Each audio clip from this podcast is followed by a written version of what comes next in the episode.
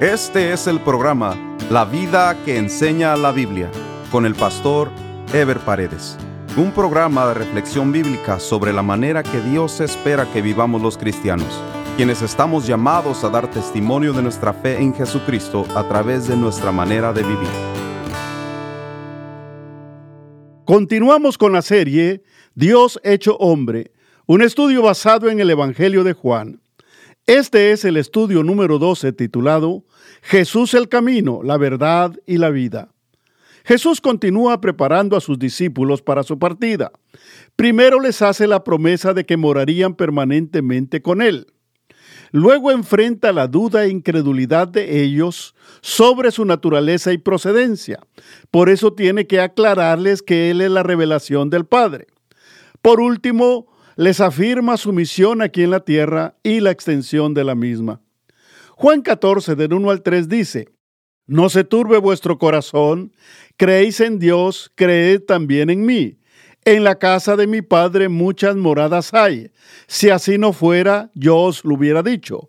Voy pues a preparar lugar para vosotros, y si me fuere y os preparare lugar, vendré otra vez y os tomaré a mí mismo, para que donde yo estoy, vosotros también estéis. Los discípulos estaban experimentando una crisis porque Jesús les había insinuado su partida, ya que en tan poco tiempo habían hecho de su relación con Jesús lo más importante de sus vidas, habiendo establecido una relación de entrañable compañía y dependencia de Él, por lo que el solo hecho de saber que se iban a separar de Jesús les producía confusión. Jesús les consuela con la promesa de su regreso para llevarlos a morar permanentemente con Él en la casa de su Padre, o sea, las moradas celestiales. A los discípulos la promesa les pareció demasiado buena para ser cierta y procedieron a externar sus dudas. Hay quienes interpretan que las moradas que Jesús ofreció a sus discípulos son casas o mansiones para vivir, cuando en realidad se trata de algo simbólico de las moradas celestiales.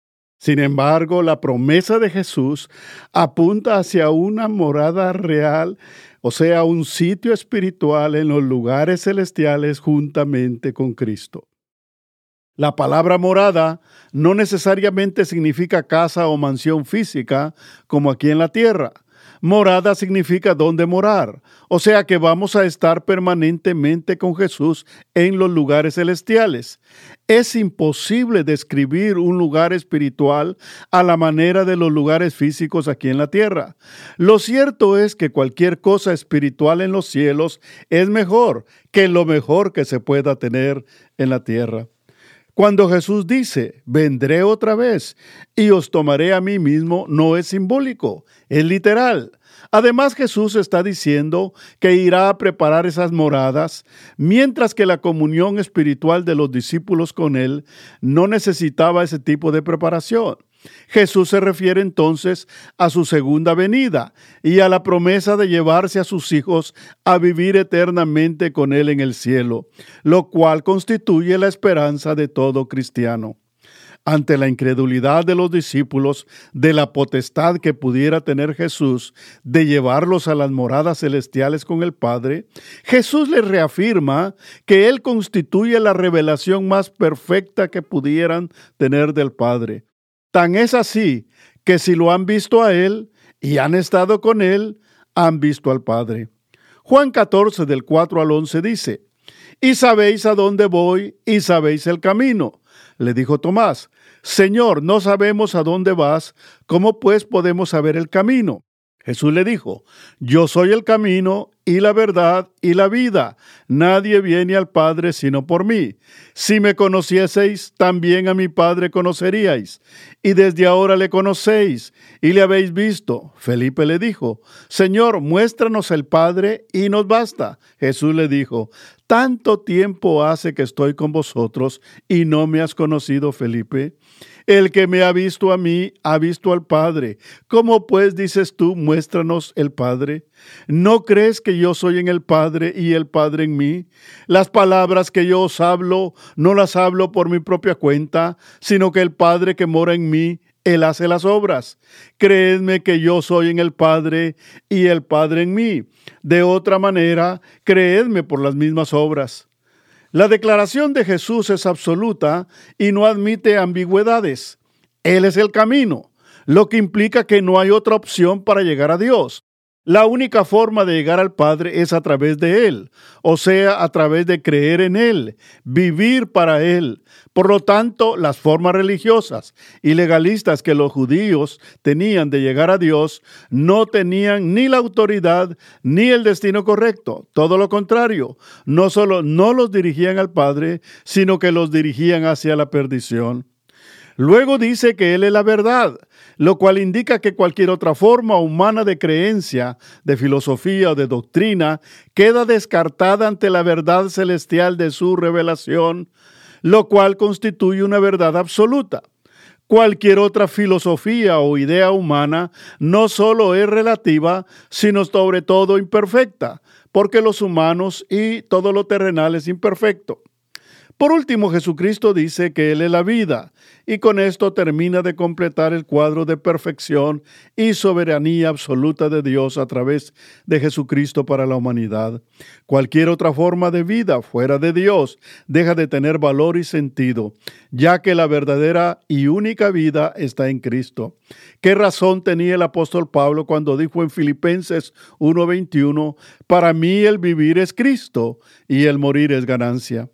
Juan 14 del 12 al 14 dice, De cierto, de cierto os digo, el que en mí cree las obras que yo hago, él las hará también, y aún mayores hará, porque yo voy al Padre, y todo lo que pidieres al Padre en mi nombre lo haré, para que el Padre sea glorificado en el Hijo. Si algo pidieres en mi nombre, yo lo haré. La promesa contenida en estos versículos no es más que la ratificación de la transferencia ministerial que Jesús estaba realizando en sus discípulos, contrario a lo que muchos han creído, que se trata del otorgamiento de una potestad para obrar mayores milagros de los que él hizo en su ministerio terrenal. Lo que Jesús está estableciendo es la dimensión de la responsabilidad de sus discípulos en la extensión del reino de los cielos en este mundo. Mientras Jesús había iniciado esa extensión específicamente dentro de su pueblo y su tierra judea, los discípulos y la iglesia serían los responsables de agrandar esa obra más allá de Judea, llevándola hasta lo último de la tierra. Cuando Jesús dice, si algo pidieres en mi nombre, yo lo haré, está dentro del mismo contexto de continuación y extensión de su obra. O sea que todo lo que pidiésemos para que su obra se extiende tendrá su realización por Él, lo que confirma que es Él el que hace la obra en última instancia. Pero también debe quedar claro que no se refiere a que pidamos cualquier cosa y Él no la concede, pues evidentemente no se refiere a peticiones personales de carácter material o egoísta, sino se refiere claramente a todo lo que tiene que ver con la extensión de su reino en este mundo. Jesús ha dejado claro que Él es el único camino al Padre, no hay otro medio, lo que nos indica que no hay otra persona, por santa que sea, ni institución, que pueda tomar el lugar de Jesús como intermediador entre Dios y los hombres. Y a la vez nos recuerda que cualquier otra forma de doctrina o religión que se aparte de las enseñanzas y ejemplo de Jesús, no solo no nos lleva al cielo, sino que nos aparta del mismo. Luego Jesús continúa preparando a los discípulos para la gran responsabilidad que les aguarda como continuadores de su ministerio en este mundo. La presencia divina no se iba a apartar de ellos, pues en vez de estar Jesús en las condiciones naturales como había estado con ellos, ahora estaría el Espíritu Santo como su consolador y guiador hacia toda verdad.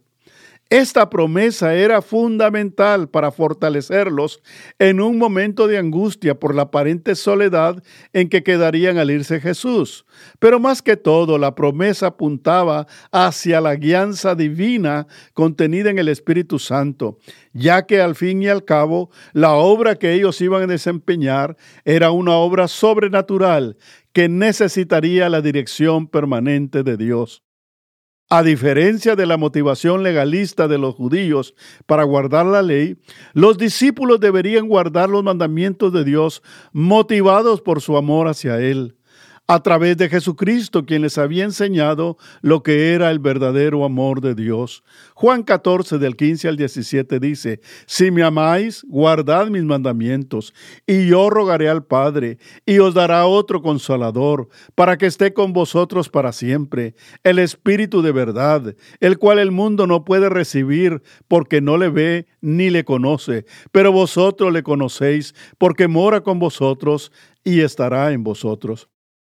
Jesús enfatiza aquí que el cumplimiento de sus mandamientos ya no sería una carga debido a la excelencia de la relación con Dios y a los beneficios de la misma, como dice 1 Juan 5.3, pues este es el amor a Dios, que guardemos sus mandamientos y sus mandamientos no son gravosos. Pero también a través de esta declaración, Jesús enfatiza que la obediencia sigue siendo el hilo sostenedor de la dependencia de los creyentes con Dios, pues la única manera que Él puede garantizarnos los beneficios de su perfección, ya que la obediencia es la respuesta humana espontánea y positiva a la gracia divina recibida.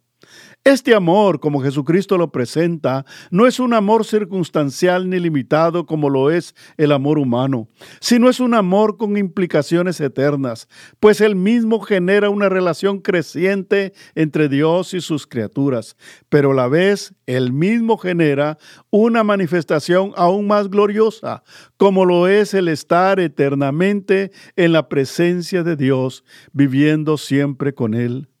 Al mismo tiempo Jesús declara la promesa de enviar a otro consolador, el Espíritu de verdad. Este Espíritu que el mundo no ve ni le conoce, requiere considerarse detenidamente para distinguir la calidad de ayuda y dirección que Jesús está ofreciendo a sus discípulos. Cuando se refiere a otro consolador, es una referencia a la naturaleza divina del Espíritu Santo, el cual es puesto al mismo nivel de Jesús, pues Él ha estado con los discípulos como enviado de Dios. Y el otro consolador, que es el Espíritu Santo, debería ser, por lo tanto, de la misma naturaleza, es decir, completando la naturaleza trina de Dios al presentar al Espíritu Santo como el Espíritu de verdad, después de haber dicho que Él es el camino, la verdad y la vida, Jesús nos da a entender que el Espíritu Santo procede de la misma fuente que Él, por lo que el Espíritu Santo no podría contener en sí mismo otra cosa más que esa misma verdad contenida en Jesús. Jesús dice que el mundo no le ve ni le conoce, pero mora en vosotros, lo cual significa que sólo aquellos como los discípulos se habían constituido en creyentes de Cristo Jesús por la fe, tendrían la capacidad espiritual de ver y recibir al Espíritu Santo, pues su naturaleza no es material, sino espiritual. Desde que una persona recibe a Jesucristo en su corazón, el Espíritu Santo entra a morar en su vida. El Espíritu Santo habita en las vidas de los creyentes para producir en ellos un permanente y siempre disponible auxilio divino para sus vidas. Luego Jesús procede a hacer una declaración de fortaleza y seguridad para todos sus seguidores. Juan 14, 27 dice, La paz os dejo, mi paz os doy. Yo no os la doy como el mundo la da. No se turbe vuestro corazón, ni tenga miedo. Esta promesa constituye una de las fortalezas más grandes del creyente, pues Jesús nos está prometiendo una paz, no como la de los hombres, sustentada en obras de injusticia, pues la verdadera paz es fruto de la justicia, y mientras los hombres no vivan en comunión con Dios, sus obras son injustas, y la paz derivada de sus obras es incompleta e inefectiva. Jesús está hablando de su propia paz, de su naturaleza sublime y justa. O sea que la paz de Él no es obtenida o prestada, sino es de su propia naturaleza, pues Él es paz en sí mismo, como dice Isaías 9:6 cuando profetiza el nacimiento de Jesús. Porque un niño nos es nacido, hijo nos es dado, y el principado sobre su hombro, y se llamará su nombre admirable consejero, Dios fuerte, Padre eterno, príncipe de paz. Mientras los hombres no resuelvan su conflicto con el Creador, jamás tendrán la verdadera paz. Pero a través de Jesucristo podemos tener esa verdadera y completa paz, de la cual habla el apóstol Pablo en Romanos 5.1, cuando dice, justificados pues por la fe, tenemos paz para con Dios por medio de nuestro Señor Jesucristo. Por eso lo más importante en la vida de una persona es tener paz con Dios a través de Jesucristo, porque al tener paz con Dios, la persona puede tener paz consigo misma y al tener paz consigo misma, puede tener paz con sus semejantes. Mientras esto no suceda, la persona no puede tener paz consigo misma ni con sus semejantes, y esa es justamente la condición de la humanidad. La humanidad entera vive en conflicto producto del pecado. Cada persona vive en un permanente conflicto. Los esfuerzos humanos por vivir tranquilamente y en paz son inútiles, porque la humanidad entera tiene un conflicto fundamental, que es su conflicto con Dios, producto del rechazo a su Creador. La paz y la felicidad que Dios dio a la humanidad en el principio fue interrumpida por el pecado. El hombre entró en conflicto con Dios, no porque Dios lo haya querido, sino porque el hombre rechazó a Dios. Cuando el hombre rechazó a su Creador, estableció las bases para vivir en permanente conflicto consigo mismo y con sus semejantes. El pecado corrompió la imagen de Dios en nosotros. El hombre se llenó de insatisfacción, inseguridad, ansiedad y temor. El hombre perdió el equilibrio otorgado por Dios. Por eso la mayoría de personas o tienen una baja autoestima o desarrollan una autoestima exagerada fuera de la realidad.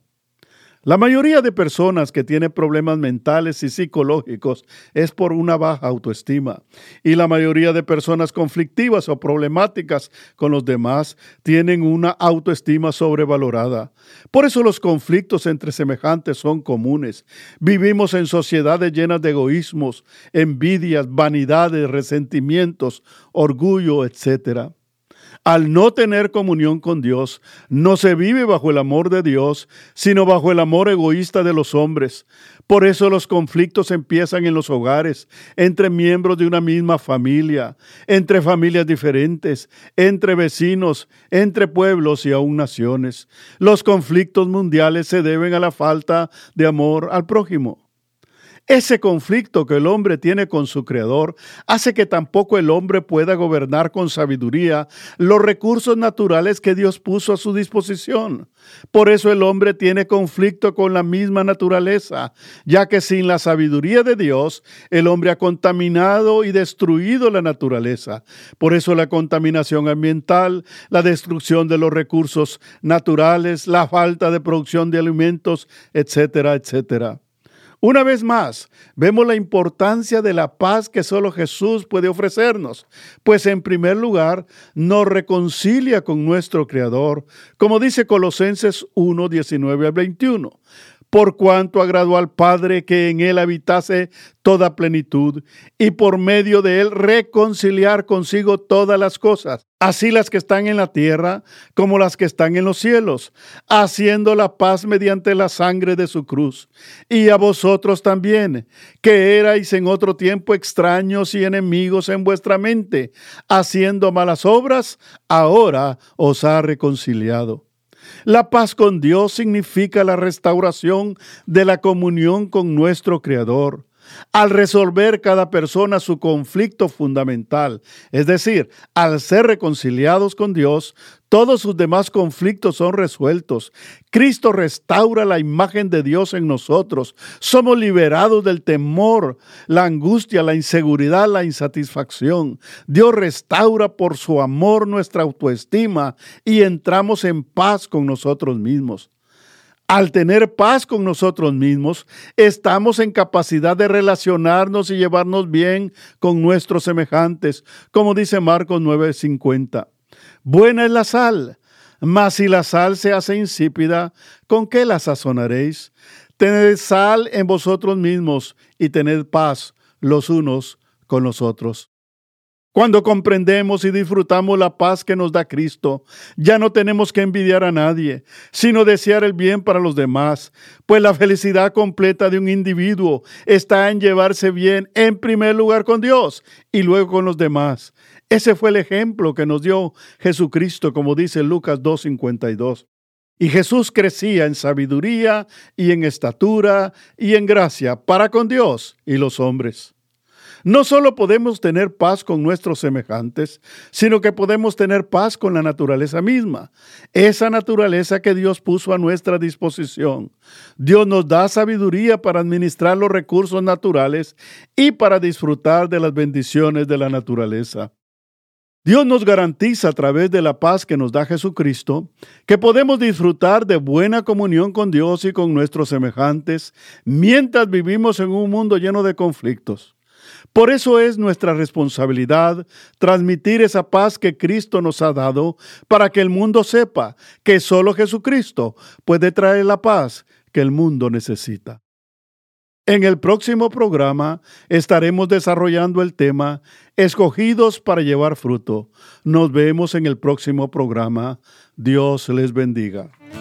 Este fue el programa La vida que enseña la Biblia con el pastor Ever Paredes.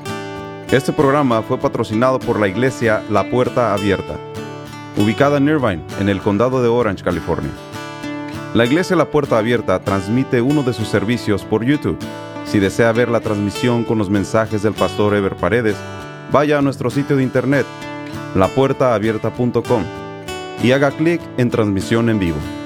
O directamente a YouTube y escriba LPA en vivo, los domingos a las 10.30 de la mañana. Si desea mayor información, escriba al correo electrónico info arroba lapuertaabierta.com.